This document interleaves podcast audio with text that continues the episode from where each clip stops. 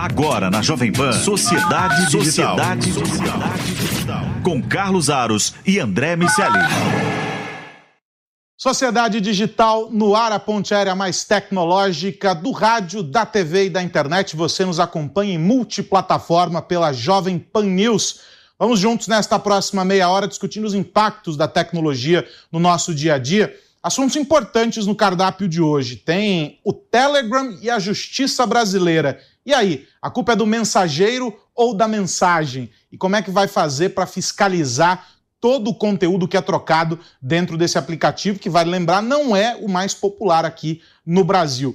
Tem também uma conversa muito bacana com a pensadora digital e futurista Marta Gabriel Quais os impactos desse processo de digitalização acelerada que a gente vem vivendo e também o metaverso? Que bicho é esse?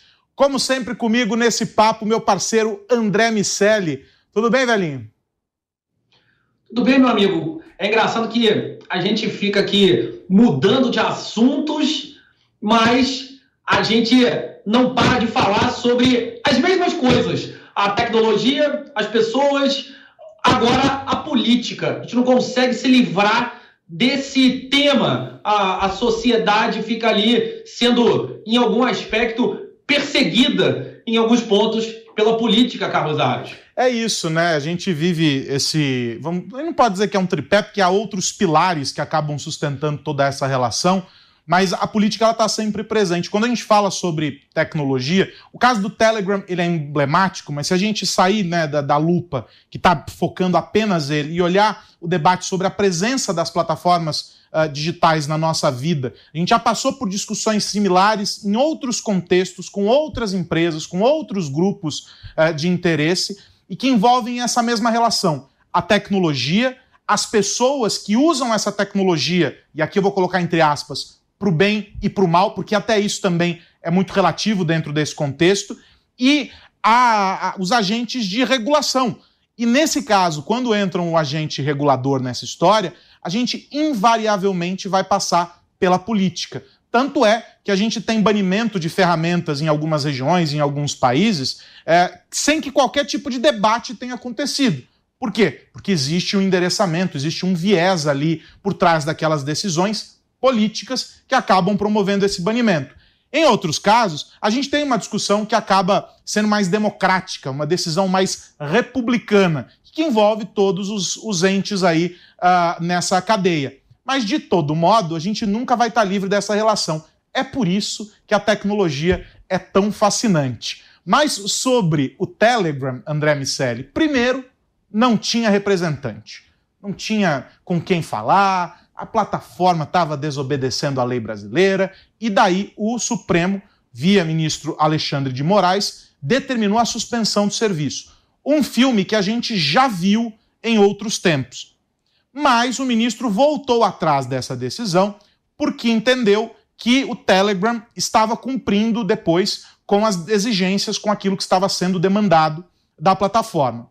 E aí, em um novo capítulo dessa história, agora, nesta semana que passou, um encontro dos representantes do Telegram aqui no Brasil com a justiça brasileira para definir uma colaboração.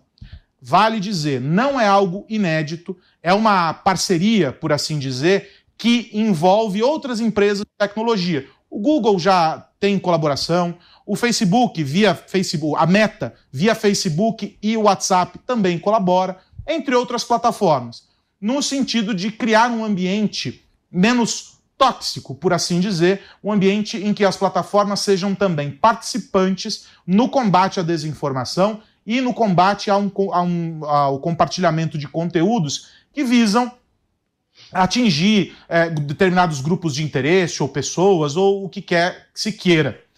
Agora tem um ponto nessa história. A gente, quando envolve as plataformas e demanda delas a responsabilização, aqui a notícia, agora a minha leitura sobre. E aí eu vou querer ouvir você também, André.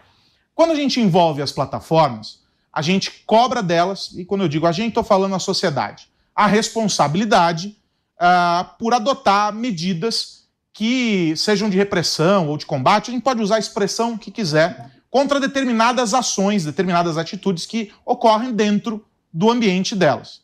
As plataformas não são espaços abertos, praças públicas, porque elas têm um CNPJ. Elas são empresas que têm fins e interesses econômicos. Logo, a gente está transferindo a responsabilidade do combate ao crime, entre aspas, para essas plataformas, dizendo agora você é responsável por dizer o que, é certo, o que é errado, o que é verdade, o que é mentira, e estabelecer esses parâmetros. A gente está jogando uma responsabilidade muito grande na mão de alguém que já tem responsabilidade demais pela quantidade de dados, de informações que possui sobre todos nós.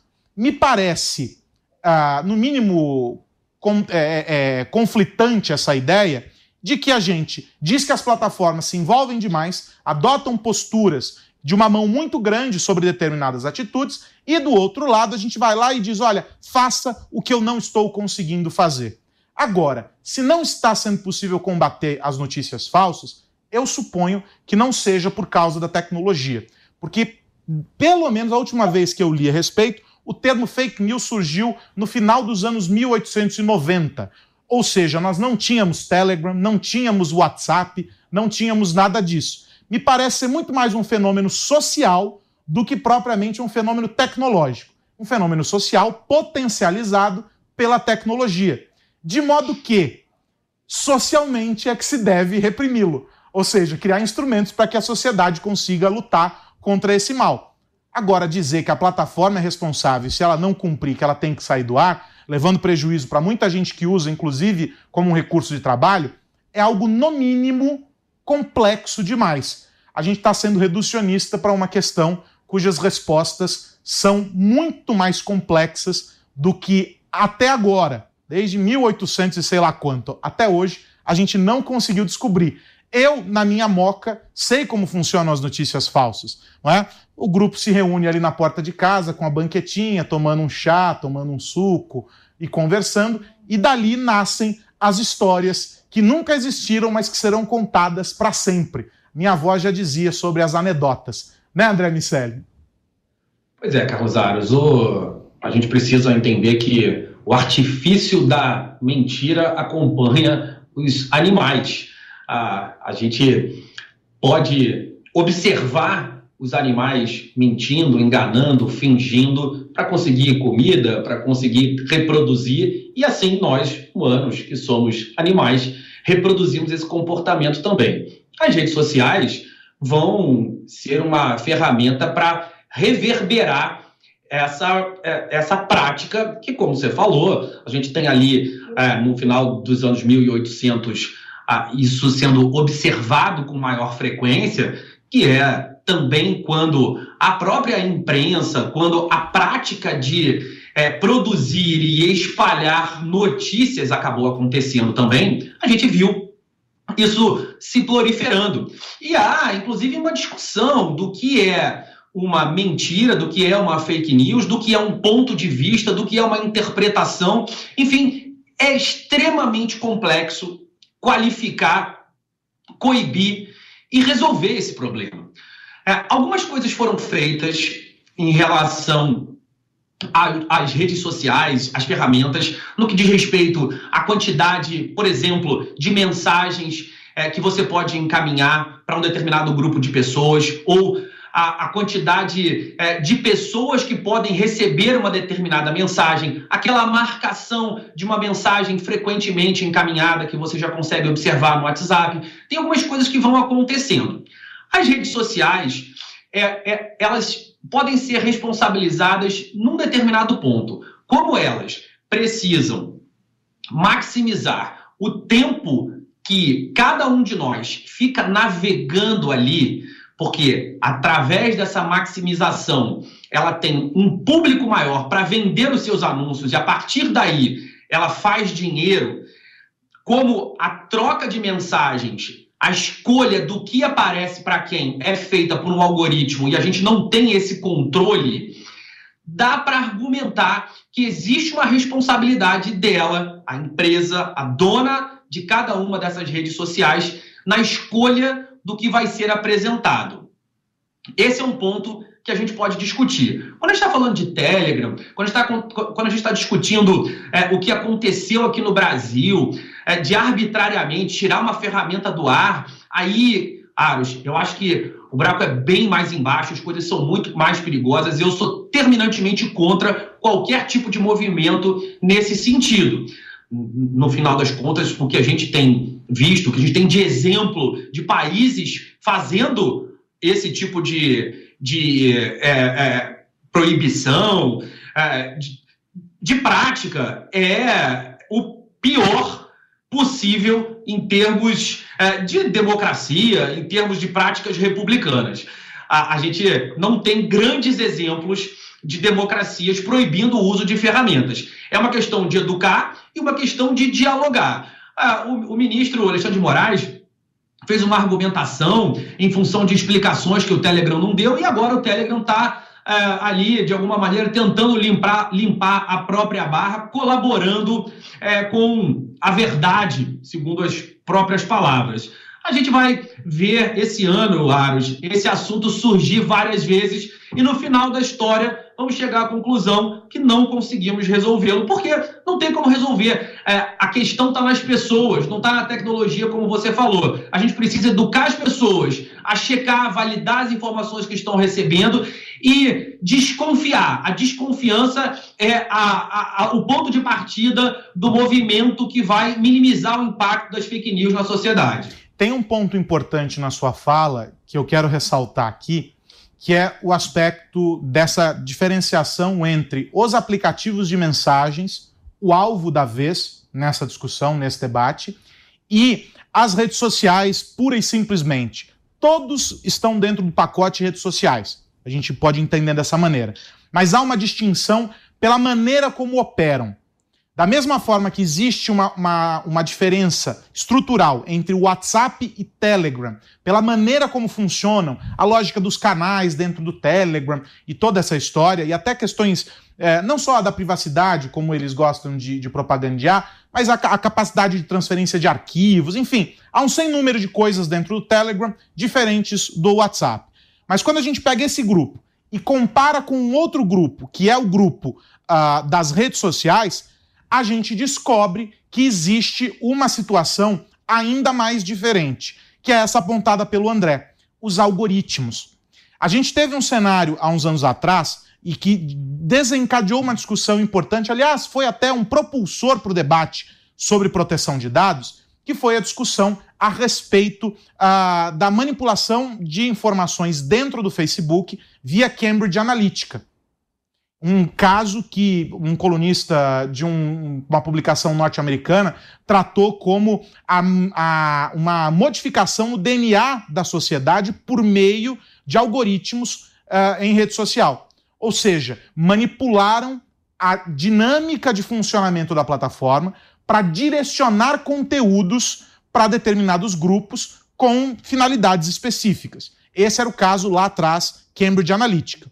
Mas ainda em que, evidentemente, há uma fraude, há, há algo que não deveria ocorrer sendo uh, realizado ali.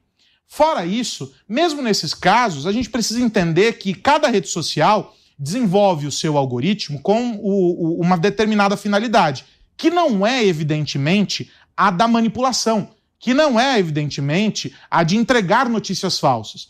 E, de novo, se essas notícias, e há vários estudos, inclusive, que mostram isso, se essas. Não dá nem para chamar de notícia, porque se é falso, não é uma notícia. Mas se essas histórias, se essas é, informações falsas que, estão, que são compartilhadas, se elas uh, são uh, altamente engajantes, se elas ganham alcance e chegam a mais pessoas, é porque as pessoas estão respondendo a elas. E aí a gente volta no ponto final da fala do André, que é justamente o aspecto de como as pessoas reagem a tudo isso sem criar um filtro de desconfiança. Dos dois modos, pela manutenção lá, do, do, pela, pela manipulação, aliás, do algoritmo, que é uma violação, há um problema, e do outro lado, pela resposta das pessoas, há um problema, ou seja, as pessoas estão respondendo, criando um efeito sobre o algoritmo que é feito, justamente é desenvolvido para responder a esse engajamento que faz com que esses conteúdos sejam potencializados. Veja que, das duas maneiras, a menos que a plataforma seja conivente com essa manipulação, o caso Cambridge Analytica, ou que ela esteja de maneira flagrantemente exposta ah, potencializando esses conteúdos por meio de impulsionamentos ou qualquer coisa, o algoritmo não tem culpa. Ele foi mexido ou ele está fazendo aquilo que ele foi feito para fazer, que é responder às pessoas. Então, André, eu vejo dessa maneira.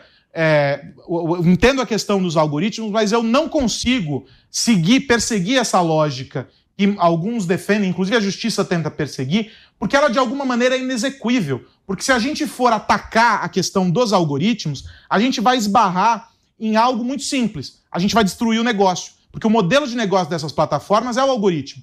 Nos Estados Unidos, agora há pouco tempo atrás, o Donald Trump disse o seguinte: o TikTok pode ficar aqui, mas ele tem que transferir seu algoritmo para uma empresa norte-americana. O que, o TikTok fez? PT saudações e falou: não vou entregar. A origem do meu dinheiro, o meu valor está no meu algoritmo. Então, a gente entra também numa questão complexa, que torna a tecnologia refém desse, desse movimento. Queria te ouvir para a gente fechar esse assunto. Ah, tem, essa questão do algoritmo é, sem dúvida nenhuma, uma questão é, sensível, porque, como você falou, é o cerne do modelo de negócio de todas essas empresas, e aí, quando você mexe nisso, no final das contas, está mexendo na, na longevidade dessa empresa. Quando a gente analisa a responsabilidade do algoritmo na, na distribuição das fake news ou na distribuição da, de uma notícia, uma matéria, uma informação que pode manipular uma sociedade, é, a gente vai ter que, de fato, comprovar a vontade dessa empresa em criar esse tipo de manipulação. Alguns documentários têm ah, se dedicado a apresentar pesquisas que demonstram a quantidade de interseção de opiniões entre, por exemplo, democratas e republicanos antes e depois das redes sociais. E o que a gente vai observando é que as redes sociais vão consolidando tanto a informação de cada lado que eles passam a, a se distanciar em praticamente tudo.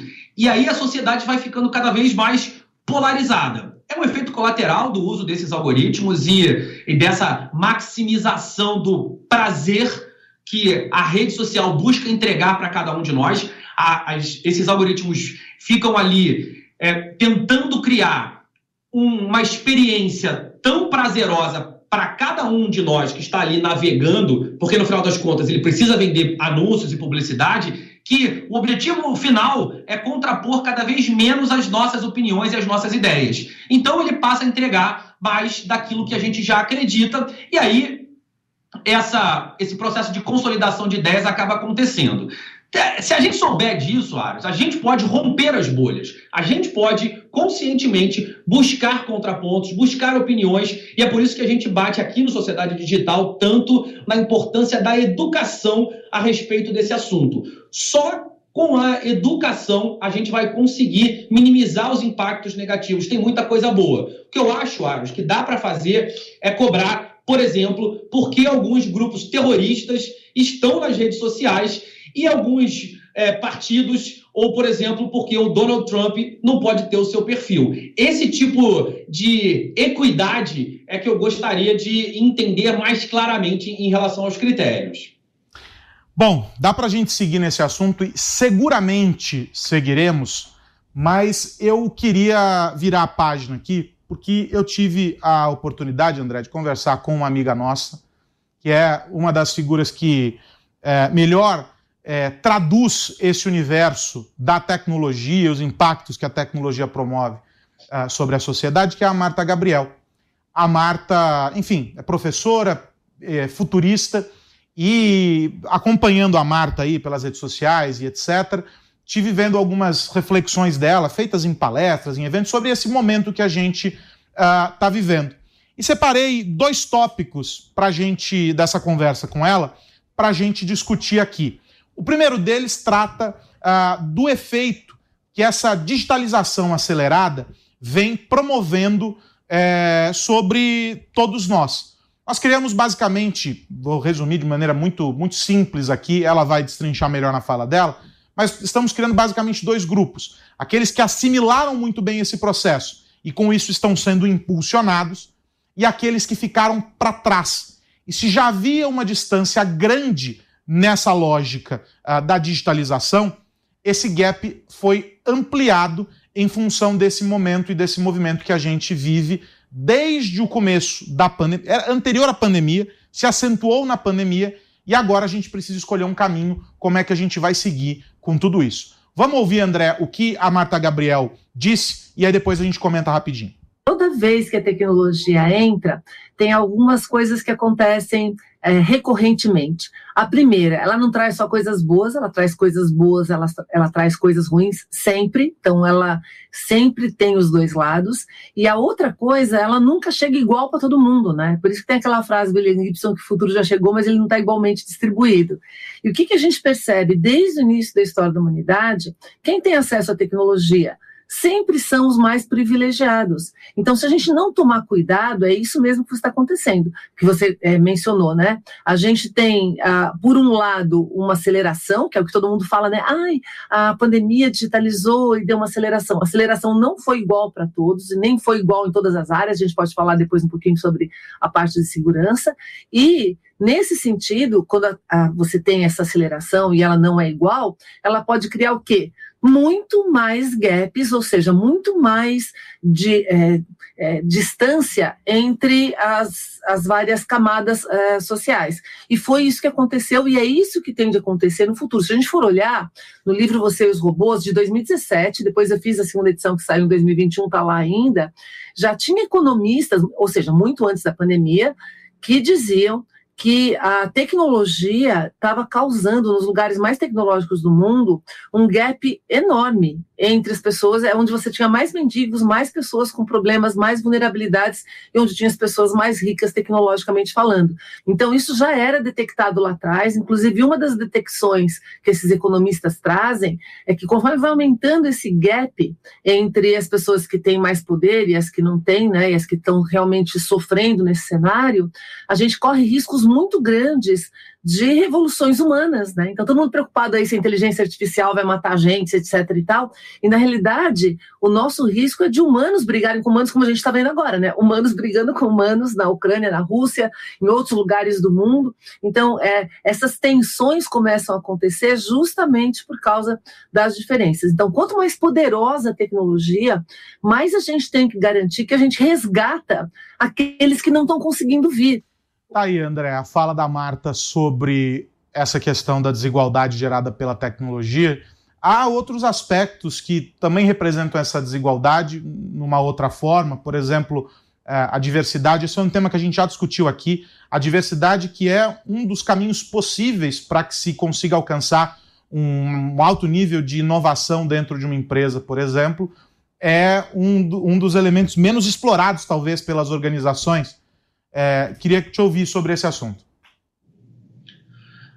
Aros, esse é um ponto que, é, de fato, a gente precisa pensar enquanto sociedade. A, a, a pandemia a, acirrou é, esse cansaço, até do modo de, de, de viver, perseguindo novas posições, perseguindo galgar o, o, a, a pirâmide corporativa e as pessoas, em um dado momento, aprenderam que talvez precisem de menos para viver, pelo menos um pedaço importante da sociedade.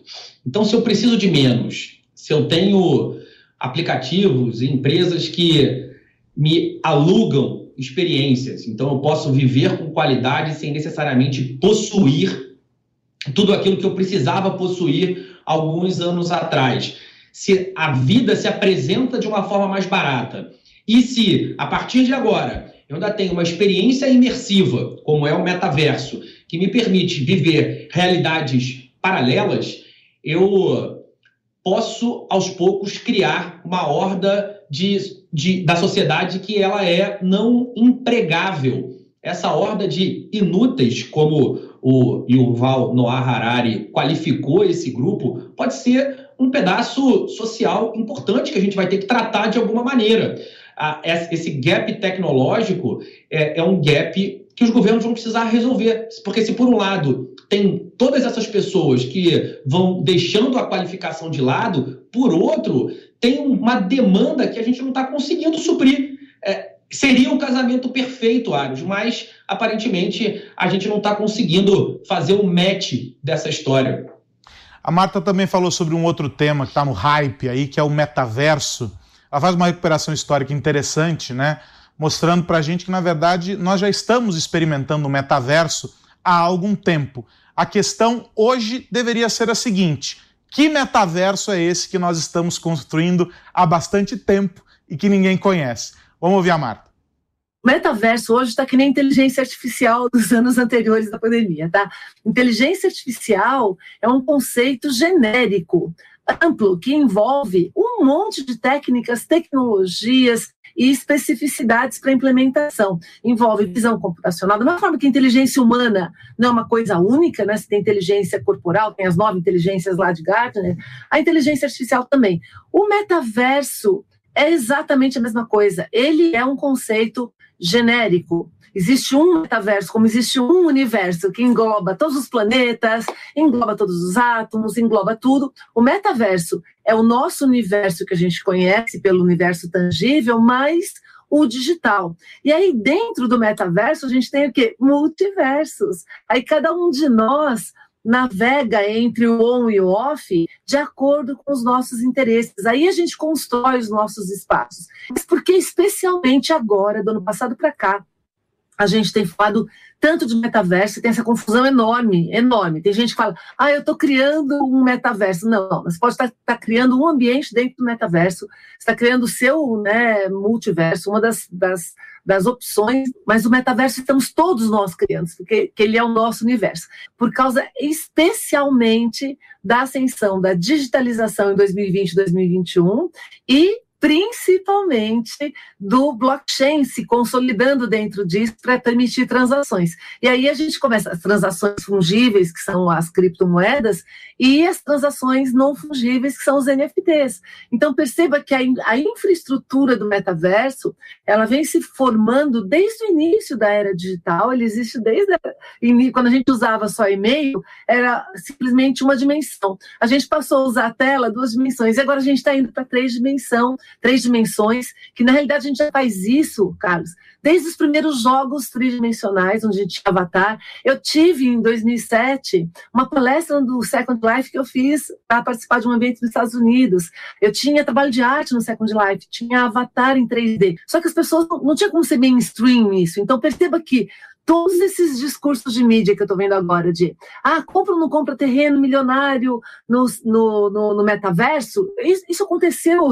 Vai para as manchetes aí, gente, de 2007, 2008, isso acontecia no Second Life, já que era uma das primeiros espaços 3D que todo mundo 3D que todo mundo podia utilizar e que você experimentava uma expansão no metaverso. Mas se você não tem blockchain, é, e NFTs, a tokenização, né, cripto, funcionando para que você possa ter transação, você não consegue realmente fazer uma economia que seja sustentável dentro desse ambiente que flui entre o on e o off. A gente tem visto né, vários analistas tratarem do tema metaverso, cada um sob a sua perspectiva, alguns olhando já como, como produto, outros olhando a questão da, da, da junção de tecnologias e etc. E essa lógica de que é essa fusão do online com o offline me parece ser absolutamente razoável, até para a gente conseguir traduzir para as pessoas o que é essa experiência. Mas eu acho que ainda está todo mundo tateando o que é o metaverso, menos os gamers, né, André? Pois é, Ares, a gente tem visto nessas últimas duas semanas uma, um burburinho, uma discussão sobre a queda do interesse pelo metaverso e pelas NFTs como se esse fosse o começo do fim desses dois termos. Toda tecnologia obedece uma curva de adoção que é muito parecida. Existe a, a introdução, a apresentação dessa tecnologia à sociedade e aí é gerado um pico de expectativas. A gente viu isso acontecer com blockchain, com inteligência artificial, com as criptomoedas. Aí vira aquela história do a tecnologia X vai salvar o mundo todo mundo só fala nessa história. De repente, essa tecnologia começa a ser contestada e aí ela entra no que se chama de um vale de desilusão. E é nesse momento, que até está sendo mais rápido do que o de costume, que o metaverso e as NFTs começam a se apresentar. A gente vai ver ali uma queda, as pessoas falando: será que é isso tudo mesmo? De repente, é, não é a mesma coisa que a gente é, imaginou, não, não, talvez não tenha tanta função quanto se esperava.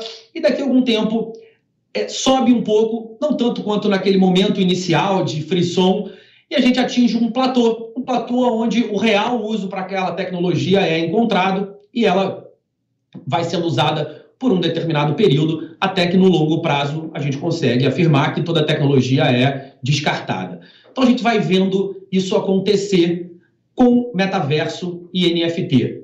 Dá para afirmar categoricamente que dessa vez, ao contrário do que aconteceu com o Second Life, por exemplo, que é sempre o argumento usado pelo time é, que, que acha que o metaverso não vai colar, que não vai funcionar, é, isso isso já houve uma vez, quase 20 anos atrás. É, como a Marta disse, a gente não está vendo nenhuma novidade. O que a gente está vendo é uma adequação. Agora a gente tem mais banda, a gente tem uma, uma conexão mais estável e com mais estabilidade e mais performance a gente vai conseguir é, oferecer para as pessoas uma experiência melhor nessa questão da imersividade.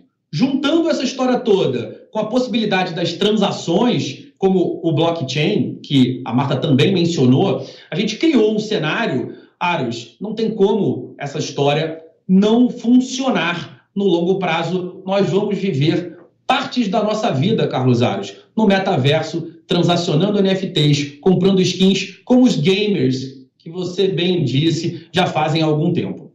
E mais do que isso, né, a gente vai conseguir é, viver sem fronteiras essa transição entre o online e o offline.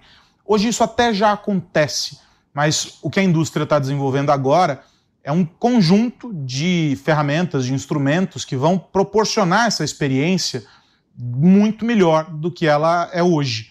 Então, é, o metaverso vai se materializar nisso. Se vai ser um espaço em que você vai comprar lá o metro quadrado para você construir o que quer que se queira, sua utopia no mundo digital, não importa. O grande aspecto é que é um viabilizador de novas possibilidades uh, para o mercado de trabalho, de possibilidades de estudo. A gente não pode esquecer que a educação ela também caminha uh, para se tornar mais digital. A geração TikTok mostrou para os professores que não dá mais para escrever uh, num quadro negro e esperar que decorem a tabuada. O mundo não funciona assim. E a partir dessas novas experiências que serão e são, estão sendo viabilizadas pelo metaverso, é que a gente vai viver essa experiência. É o grande conceito por trás de uma série de aplicações que envolvem realidade virtual, realidade aumentada, a própria blockchain e por aí vai. O metaverso, eu concordo com você, com a Marta, veio para ficar. Talvez o hype não permaneça, mas as mudanças que ele vai promover serão profundas, sem dúvida nenhuma. André Miceli, semana que vem tem mais, meu amigo. Semana que vem tem mais, Carlos uma ponte aérea um pouco mais longe. Vou estar tá lá no MIT pegando algumas novidades para a galera aqui do Sociedade Digital. Um abraço para você e para todo mundo que nos ouve ver. É isso, e para você que esteve conosco aqui, se chegou pela metade, não tem problema. É só acessar o Panflix ou o canal Jovem Pan News no YouTube, essa conversa na íntegra, esta edição do Sociedade Digital está lá, assim como as anteriores. Várias coisas que a gente falou aqui hoje têm referência nos programas anteriores. A gente volta na semana que vem discutindo os impactos da tecnologia no seu dia a dia. Um grande abraço. Tchau, tchau. Agora na Jovem Pan, Sociedade Digital. Sociedade Digital. Com Carlos Aros e André Miceli.